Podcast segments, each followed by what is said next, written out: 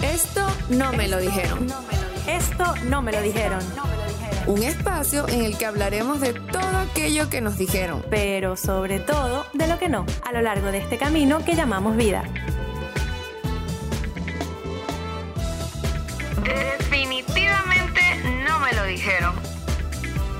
Ya va, pero yo no sabía que... Hello, bienvenidos a otro episodio de Esto no me lo dijeron. Yo soy Alessandra del Negro. Y yo soy Leonor Casas. Hoy nos acompaña Sofía Vera. Sofía es filósofa y latinoamericanista, pero sobre todo una mujer visionaria de raíz diversa. Sofía también es la otra voz de Otro Día Maravilloso, un podcast que sale muy pronto a la luz. Hoy vamos a hablar de todas las cosas que no nos dijeron de emigrar, porque emigrar nos aleja de nuestras raíces, de nuestra familia, de nuestros amigos, pero también nos da la oportunidad de enriquecernos culturalmente. Por ahí leí una frase que me gustó mucho que dice, emigrar te quita todo lo que eres, pero a la vez te da todo lo que serás. Sofi, bienvenida a Esto no me lo dijeron. Muchas gracias por tenerme acá. Qué presentación más linda, no lo puedo creer. Nunca me habían echado tantos piropos juntos. Claro, por, por eso estás aquí. Nosotros solo invitamos a gente top a este, a este Ay, programa. muchas gracias, qué bella. Me gustó mucho la frase, qué linda. Sí, wow, está y, increíble. y es una de las cosas que, que- que comentábamos ayer, ¿no? Cuando nos estábamos organizando un poco con las ideas, que decíamos, emigrar tiene su connotación negativa, evidentemente, su connotación fuerte, triste, nostálgica, pero también tiene una connotación muy positiva a nivel de crecimiento y de enriquecimiento, ¿no? Sí, sí, es un proceso, en verdad.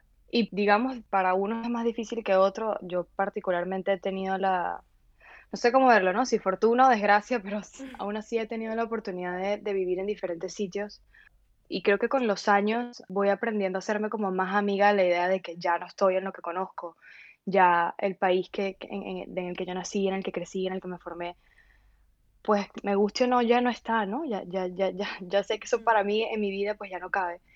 Hice mucho tiempo guerra con esa idea, o sea, mucho tiempo batallé y, y- y de verdad, o sea, realmente la, la pasaba mal porque en mi cabeza yo estaba extrañando constantemente un país que ya no existe, una Sofía que ya no existe, unos amigos que ya no están. Y solía mucho idealizar ese, ese, ese pasado, ¿no? Que creo que creo que a todos nos pasa en cierta medida. Ujú. Y realmente hasta que no haces las paces, porque creo que en realidad es como un, un proceso en el que tienes que, que, que rendirte, ¿no? O sea, decir como que, bueno, esto es lo que hay, esto es lo que me toca adaptar y, y a partir de aquí voy a construir todo aquello que quiero ser. Y hasta que no llegas a ese punto de inflexión donde dices, ya no puedo seguir luchando contra algo que no puedo cambiar, porque es lo que tengo. Ahí empieza todo como a caer por su propio peso y te empiezas a enamorar de esta nueva vida, de esta nueva fase, de esta nueva persona, ¿no? Que vas construyendo lejos de todo aquello que alguna vez fuiste, por decirlo.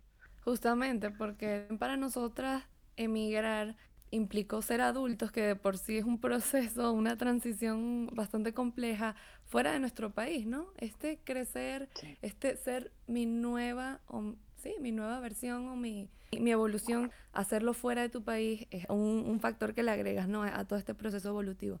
Aparte que, que te lanzas a ti mismo como en un juego en el que tienes ni idea cómo funciona. O sea, mal que viene uno en su país, pues vienes acostumbrado de, de costumbres, de chistes, de maneras de, de- en las que funciona, digamos, tu cotidianidad, tu vida, tus amigos, tu trabajo. Y luego resulta que te toca, digamos, como desmontar todo eso que creías conocido y realmente abrirte a un mundo de posibilidades donde literalmente todo puede pasar, ¿no? Para bien o para mal. Y entiendo que eso da mucho miedo. Realmente es abrumador, o sea, no es fácil, pero mm, es, es lo que digo, es, es- es la manera en que, lo, en que, digamos, deseamos a- aprender en el proceso de verlo como una oportunidad para hacer mil cosas nuevas o, o bueno, o quedarse, como te dije, ¿no? Que me pasó a mí mucho, quedarse anhelando algo que ya, que ya no está, que ya no tienes, que ya no eres. Sofi, Claro. ¿cuál fue tu historia con, con irte de Venezuela? O sea, ¿cómo, dónde viviste? ¿En qué sitios has estado? ¿Qué has sentido? ¿Cuál, cuál ha sido tu experiencia con, con emigrar? Mira, yo por circunstancias de la vida que, que, que no se pueden controlar porque yo sufrí un secuestro de un familiar muy, muy cercano, chiquita, cuando yo tenía siete años. Y digamos que, mm, por obviamente por la situación del, del país y del contexto, obviamente porque es una situación terrible, ah, resulta que me montaron en un avión sin yo saber que iba a volver en mucho tiempo. Y obviamente ah, ah, tenía siete años y no entendía mucho lo que estaba pasando. Me fui a vivir a Galicia porque mis abuelos son, son gallegos y resulta que, bueno, me tocó aprender gallego, yo hablaba español solo cuando estaba en la casa y luego si estaban delante de mis amigos del colegio, pues solo hablaba gallego como para intentar mezclarme con ellos, ¿sabes? Evitaba a toda costa mostrar mi acento porque, o sea, qué pena, ¿no? y, y, creo que eso hoy en día lo veo en retrospectiva y creo que fue una manera de que la Sofía de siete años pues buscara sentirse un poco parte del, del, del todo. Luego volví a Venezuela cuando tenía ya casi nueve tal cual me pasó que en el colegio me pasó todo lo contrario, ¿no? Ahora se me había olvidado hablar castellano y hablaba como este, hablaba este español con acento, metía zetas donde no iban, ¿sabes? Hablaba muy, muy, muy española. Qué fuerte un niño, o sea, una niña desde los siete años buscando eso, ¿no? Como encajar, me parece algo muy fuerte porque pertenecer, porque es probablemente una cosa a la que nos enfrentamos en la adolescencia. Me parece muy fuerte mm. que comentes que a los siete años ya decías, no, quiero hablar como ellos, quiero ser Claro, o sea, al, final es una manera, es como un instinto de supervivencia tal cual. O sea, si no puedes contra ellos, úneteles. Yo creo que eso era un poco lo que yo pensaba y lo veo en retrospectiva. Y claro, cuando yo me devuelvo a Venezuela y, y empiezo a hablar, digamos, con este acento distinto, era la extranjera, era como que la niña nueva que no sabemos de dónde está llegando, la gente no entendía en mi colegio, mis, mis compañeritas del salón no entendían cómo yo era venezolana y hablaba distinto. O sea, era como que esta que se cree, ¿qué le pasa? Todo eso se calmó, obviamente, obviamente llegué a Venezuela y a los pocos meses pues ya era la Sofía que soy hoy. Y luego me pasó que también por circunstancias que uno no puede controlar, en este caso la situación país, yo me gradué en el 2014 del colegio, que justamente fue este año terrible de Leopoldo López, la salida, las, como las primeras barricadas que tuvimos, realmente fue, el país estuvo, estaba como muy crítico y yo quería irme a estudiar eh, filosofía en la Universidad Central de Venezuela en Caracas. De hecho, estaba súper ilusionada, apliqué, me gané una beca, ya estaba como lista todo para entrar y explota este, esta realidad política en el país. Y me acuerdo que ah, miré a mis papás y les dije, mira, no tengo a nadie en Caracas, yo soy de Valencia, yo no tengo que, ni, ni un tío lejano en Caracas. Y me volteé y les dije, miren, para irme a Caracas me voy realmente del país. O sea, para empezar de cero en Caracas, en verdad prefiero empezar de cero en otro sitio. Y me fui a Bogotá estudié en la Universidad de La Sabana. En mi, en mi cabeza de, de, niña ingenua, porque realmente creo que era bastante ingenua, decidí Bogotá primero porque, bueno, la cercanía con Venezuela, ¿no? Ese, ese, ese como precaución ante el miedo de, bueno, pero hablamos el mismo idioma, comemos más o menos lo mismo, la idiosincrasia es más o menos parecida, los chistes son parecidos, ¿sabes? Como dentro de que me iba... conocida ya.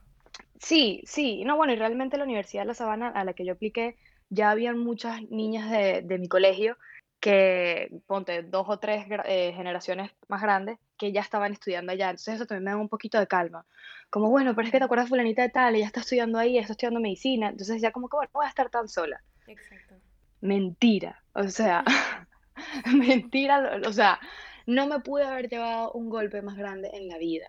A pesar de que, de que vivía en una zona bien y la universidad era espectacular. Realmente creo que es una de las universidades más bellas en las que he tenido la oportunidad de estar, la Universidad de La Sabana. Un profesorado increíble, me sentía completamente sola. O sea, también tenía 17 años, creo que esto también es importante. Pero me, me pasó que, que, a pesar de que estaba tan cerca de lo mío y de lo conocido, yo en verdad, en mi cabeza, en mi cuerpo, en mis creencias, en mis amigos, en todo, yo seguía viviendo en mi casa. O sea, yo no había dejado mi casa. Entonces, para mí fue complicado y a pesar de que hice muchos amigos y, todavía tengo buenos amigos que hice en, ese, en esa época de mi vida, yo, no, yo lloraba todo el día. O sea, yo solo era feliz de, digamos, 7 de la mañana a 2 de la tarde que veía clases. Cuando salía de clases y me encontraba con, con mi vida, digamos, en, en, cuatro paredes que no conozco, en calles que no sé cómo caminar, en, en restaurantes que nunca he estado, o sea, en una ciudad completamente ajena, yo lo que hacía era llorar y decirle a mi mamá, sácame de aquí, por favor, porque no aguanto. Y, y sé que para mis papás también fue una decisión difícil porque era, realmente no, te, realmente no, no creemos que volver a Venezuela sea una opción. Por, como te digo, por toda la realidad que, que estaba atravesando el país, ¿no? Y yo misma me tuve como que obligar a entender que eso no era un escenario posible, por lo menos. Y me acuerdo que literal busqué Universidad de Barcelona y dije, bueno, ya está, voy a pedir revalida, mamá, firma estos papeles que me voy. O sea, yo no le pedí permiso a nadie, yo dije, bueno, si, así, si aquí no puedo estar, voy a estar por lo menos en otro sitio en el que yo elija, ¿no?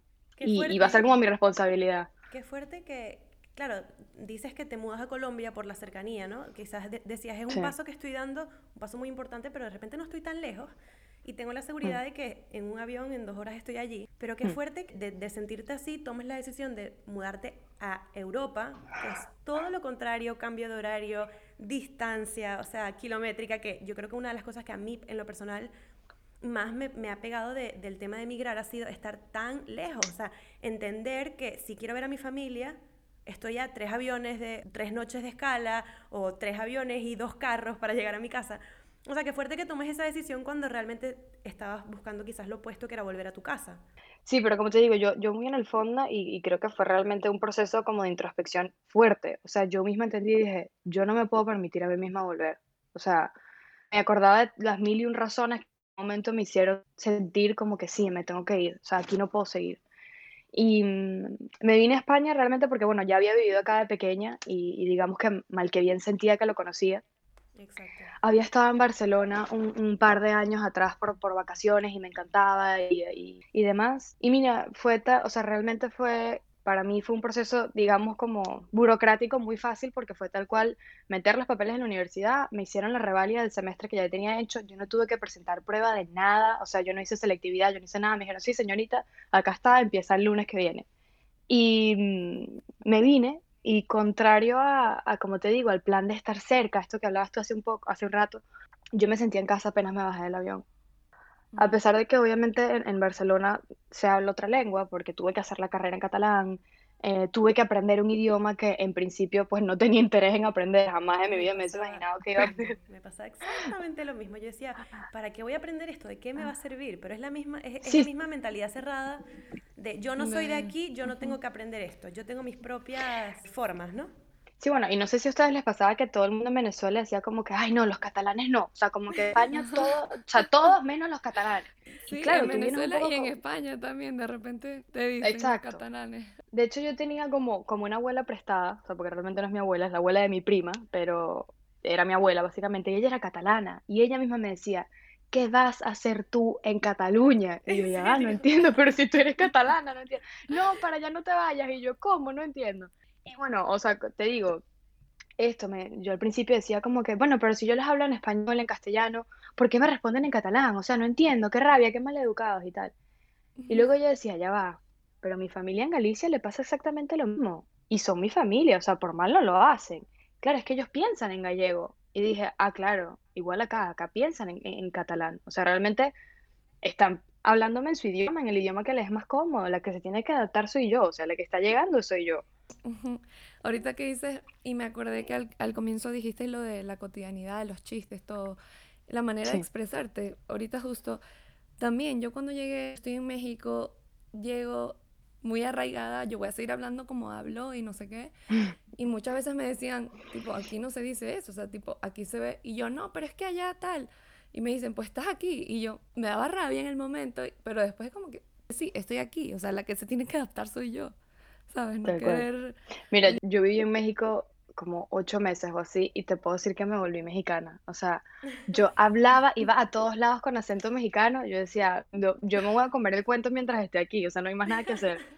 Y amé, amé, amé estar en México. Amo, amo. No, pero sí se, o sea, le cae de repente que la llamo, mija, estás hablando muy mexicano. Y yo, muy mexicano, muy, muy, o sea, es, el, es, el, el, o sea, como que se cambia el switch, ¿sabes? Como de repente soy otra persona, ahora soy mexicana.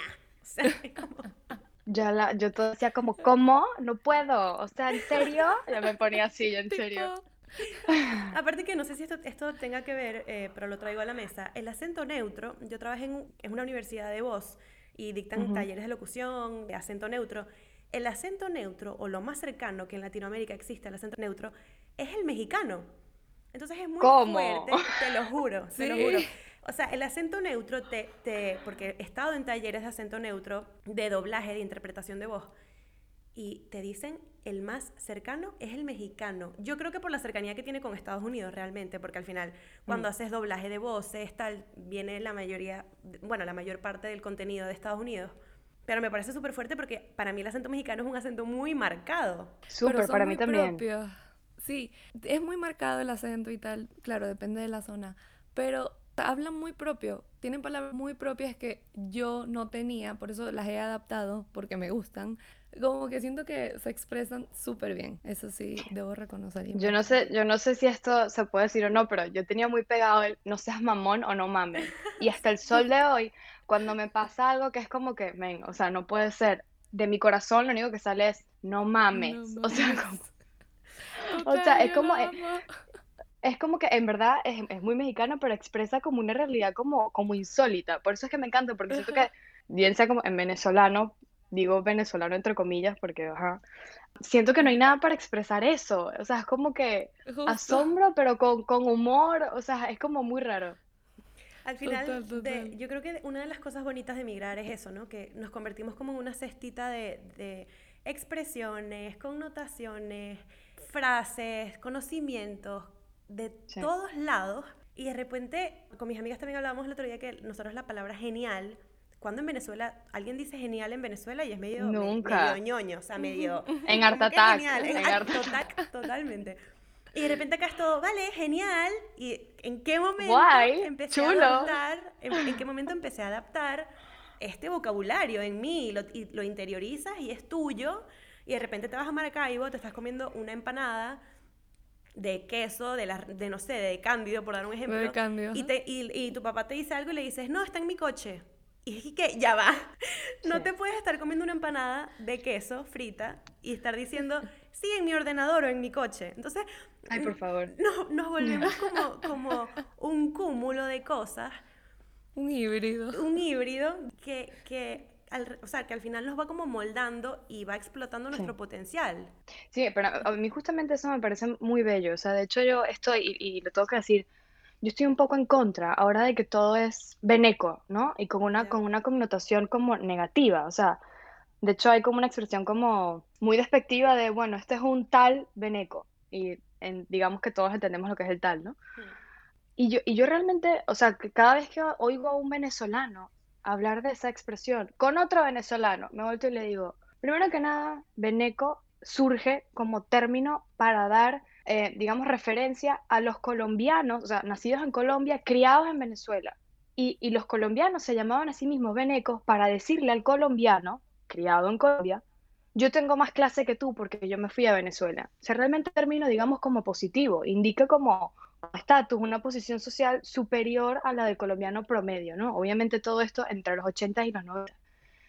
Y que ese término se haya como vaciado de significado para volverse un, un- un adjetivo con connotaciones negativas, realmente la propia culpa la tenemos nosotros y nadie más que nosotros, porque lo estamos mal usando y nos estamos dejando muy mal parados. O sea, de hecho yo, yo cada vez que puedo cargo a Venezuela en los hombros. Y cargo, y, y llámese Venezuela y muchas veces América Latina en los hombros. Porque vengo de ahí.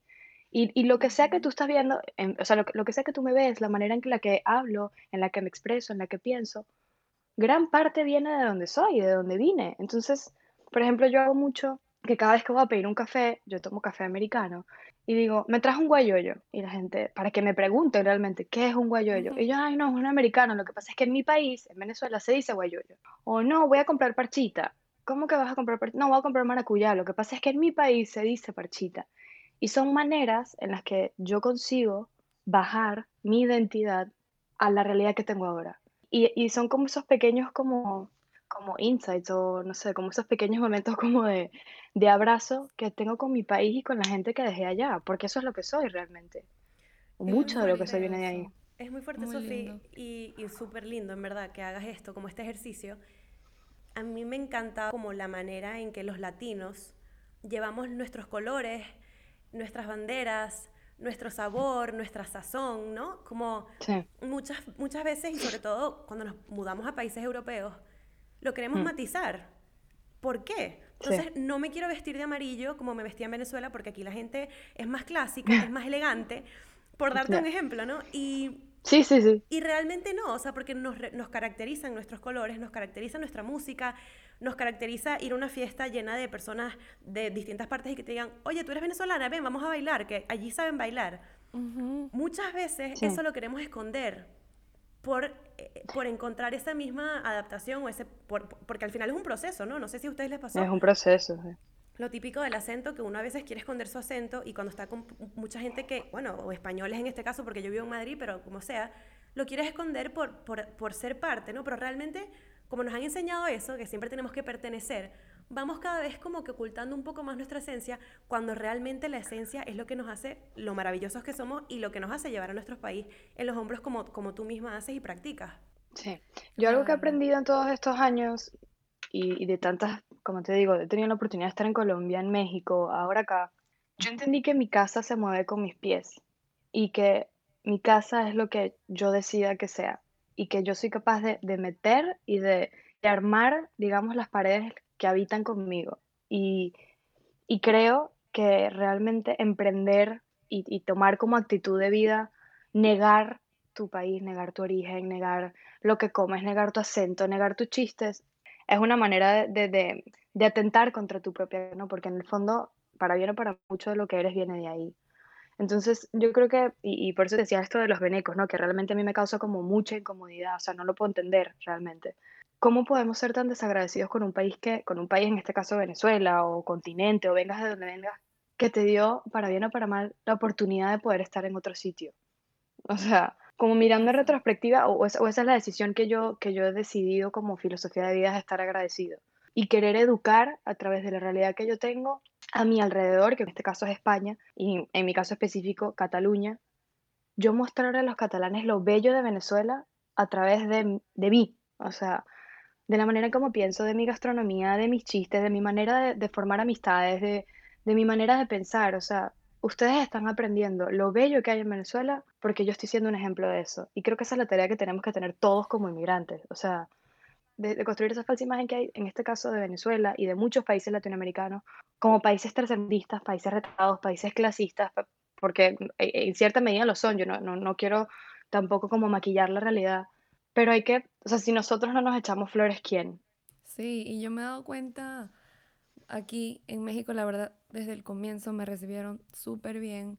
Y, y, me doy cuenta que yo también, yo cada vez que puedo, soy de Venezuela, cada vez que puedo porque me encanta. Y me he dado cuenta que la gente también, las personas que me rodeo, llega alguien nuevo al círculo y es como que, mira, ella es de Venezuela, o sea, como que bien, y se siente bien porque les inspira eso, les inspira como que, miren, esto es Venezuela, eso siento, ¿no? Porque lo estás haciendo bien, porque les da gusto, no siento esa eh, que te excluye de alguna manera, como le puede pasar a, a otras personas o en otros países, no sé. Más bien siempre me sentí muy incluida y desde este lugar de, eres venezolana, México te abre los brazos y se siente muy lindo, en verdad. Yo estuve enamorada de México. Yo creo que, que el tiempo que estuve ahí, de verdad México es un lugar espléndido y sobre todo la gente en México, los mexicanos son espectaculares. O sea, y siempre lo digo, tú no te has terminado de bajar del avión y ya quieres hacer todo a la mexicana. O sea, caminar a la mexicana, reírte a la mexicana, cocinar a la mexicana, amar a la mexicana. Y, es, y eso es muy bello. O sea, que, que los mexicanos sean capaces de tener una identidad como tan bonita y un arraigo tan bonito con su cultura para mí eso es un ejemplo a seguir. O sea, mi sueño de verdad en la vida es que nosotros en algún momento podamos hacer todo a la venezolana. En este caso, ¿no? Obviamente porque soy venezolana. Me, encanta, me encanta que digas eso, Sofía. Y pienso también que una, una, quizás una de las cosas que no solemos hacer mucho es, o quizás lo matizamos un poco, volviendo a este tema, es esconder un poco nuestros valores, ¿no? Y yo creo que al final una de las cosas que más habla de dónde somos es transmitir nuestros valores, o sea, los valores que, que nos enseñaron a todos los, los, latinoamericanos en este, en, este, en este caso, porque creo que el latinoamericano en general es una persona que te recibe, que te hace sentir en casa, como, como decía Alessandra, ¿no? que, que se muda a México y, y, siente que la gente la recibe, siente que de repente te vas a, a un sitio un poco más frío, por así decirlo, como es Cataluña y te va a costar un poco más entrar. Eso sí, cuando haces un mm. amigo catalán dicen que es para toda la vida y eso, o sea, estoy totalmente de acuerdo. Te cuesta entrar, te cuesta entrar en el círculo, pero una vez haces esto, tu amigo catalán va a ser para siempre. Pero entonces, creo que todo esto de, la familiaridad, de, de, recibir a la gente, de hacer sentir bien a la gente, de cocinarle a las personas que quieres, son, son valores que traemos y que son muy latinoamericanos. La comida siempre. La comida siempre, eh, la mezcla, los sabores, o sea, y creo que nosotros si nos enfocaríamos todos los, los inmigrantes en, eh, o en este caso latinoamericanos, que estamos regados en transmitir estos valores, también nos estamos poniendo en alto, o sea, o también estamos poniendo en alto nuestra cultura. Porque creo que una de las cosas más bonitas de ser venezolana son todos los valores que, que tenemos, ¿no? Todas las, esas raíces, esas cosas que, que, van más allá de nuestra cultura, sino como de nuestra manera de pensar, de nuestra manera de sentir, de nuestra manera de ver la vida, porque somos muy positivos, o sea, a nosotros nadie nos dijo, bueno, no nos dijeron que ser venezolano nacido en los 90 significaba, y esto me lo dijiste tú, Sofi, y para mí es, o sea, maravilloso, un mensaje maravilloso, que ser venezolano nacido en los 90 significaba ser venezolano fuera de Venezuela, en el caso de nosotras que somos venezolanas. Entonces esto me parece muy bonito porque al final también creo que vivimos una idea soñadora de una Venezuela que siempre soñamos y que mm. quizás nos ayuda más a transmitir como este amor por nuestro país. Sí, no, bueno, y también todos estamos fuera, evidentemente, y, y, el caso de Venezuela creo que es un caso paradigmático, ¿no? Tenemos que hacer casa desde lo lejos, porque dejamos por lo menos en mi caso, yo dejé gran parte de mi familia allá y sigue estando allá. Y, cada vez que tengo la oportunidad, pues quiero volver, quiero, quiero seguir estando ahí. De hecho, yo me proyecto en el futuro y, y, a lo mejor es como una, una coyuntura que tengo, una contradicción, que yo veo mi vejez en Venezuela. O sea, si yo me veo, por ejemplo, siendo madre, yo me imagino es criando a mis hijos en los patios de mi casa. O sea, como te digo, tienes esta, tienes esta como idealización del país que quieres que sea y que realmente nosotros estando fuera pues tenemos, digamos, el deber por lo menos de aprender lo que sea que podamos estando fuera. Y en un futuro si las puertas se nos abren y si, la, digamos, el país está dispuesto a, pues, reconstruirlo, bien sea que la gran gente se devuelve o reconstruirlo desde fuera o, o, apoyar por políticas internacionales que, que empiecen a velar por la estabilidad del país. O sea, hay muchas maneras de seguir haciendo Venezuela, seguir construyendo país desde la trinchera en la que estemos. Evidentemente, con, con grados de diferencia y de responsabilidad, estando los que están allá y los que estamos fuera, pero se puede hacer, pero hay que querer hacerlo, a eso es lo, eso es lo que me refiero. Evidentemente, emigrar es un proceso difícil, no es igual para todo el mundo. Unos, unos, digamos, y no quiero que suene mal, tenemos más suerte que otros. O sea, los balseros, digamos el término balsero que ahora está siendo una realidad en Venezuela, que están nadando para Trinidad y Tobago, que están huyendo a Aruba, Curazao, puedo decir que tuve la fortuna de que ese no fue mi caso, pero entiendo que hay mucha gente en el país que está huyendo, bien caminando la cordillera para llegar a Perú, a Ecuador o a Colombia, o simplemente llegan al punto de que a la desesperación tal que optan por, por lanzarse al mar, ¿no? Con lo poco que tengan para buscar una realidad diferente.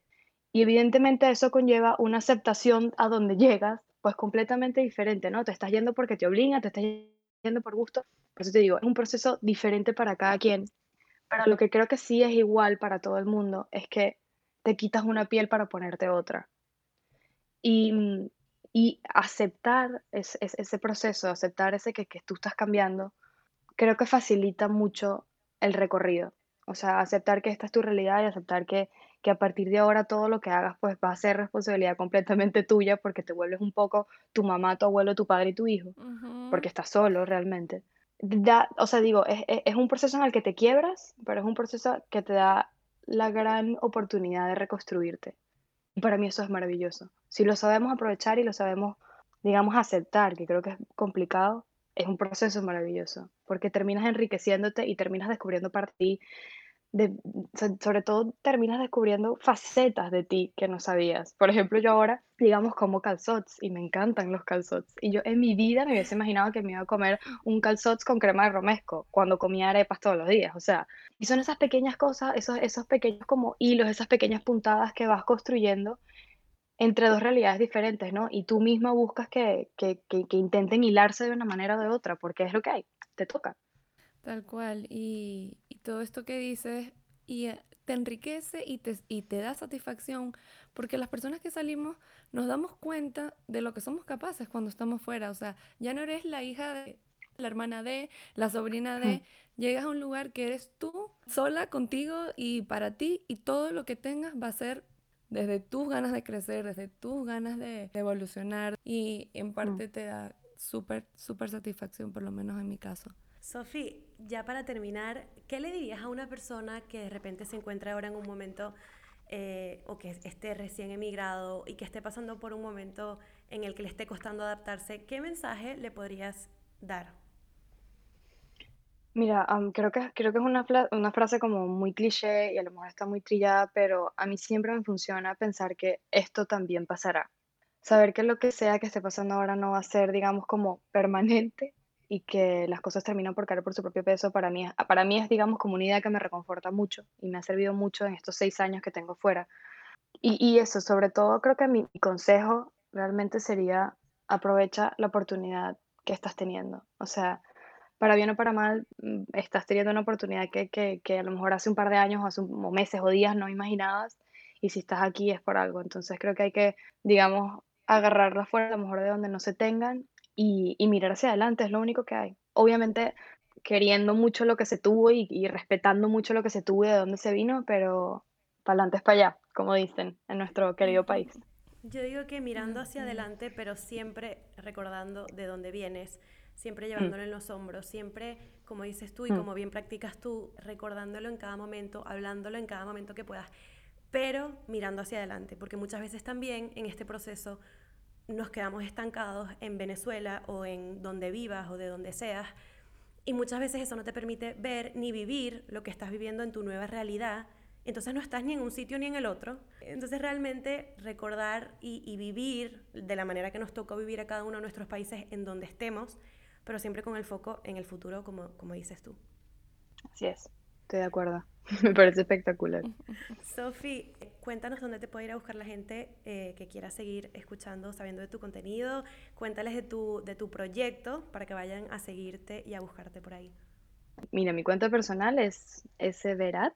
Em, tengo un proyecto que se llama Raíz Diversa, que es precisamente un poco, va un poco de la mano con todo esto que estábamos hablando. Es una página donde se hacen publicaciones, em, textos, recomendaciones, biografías de América Latina.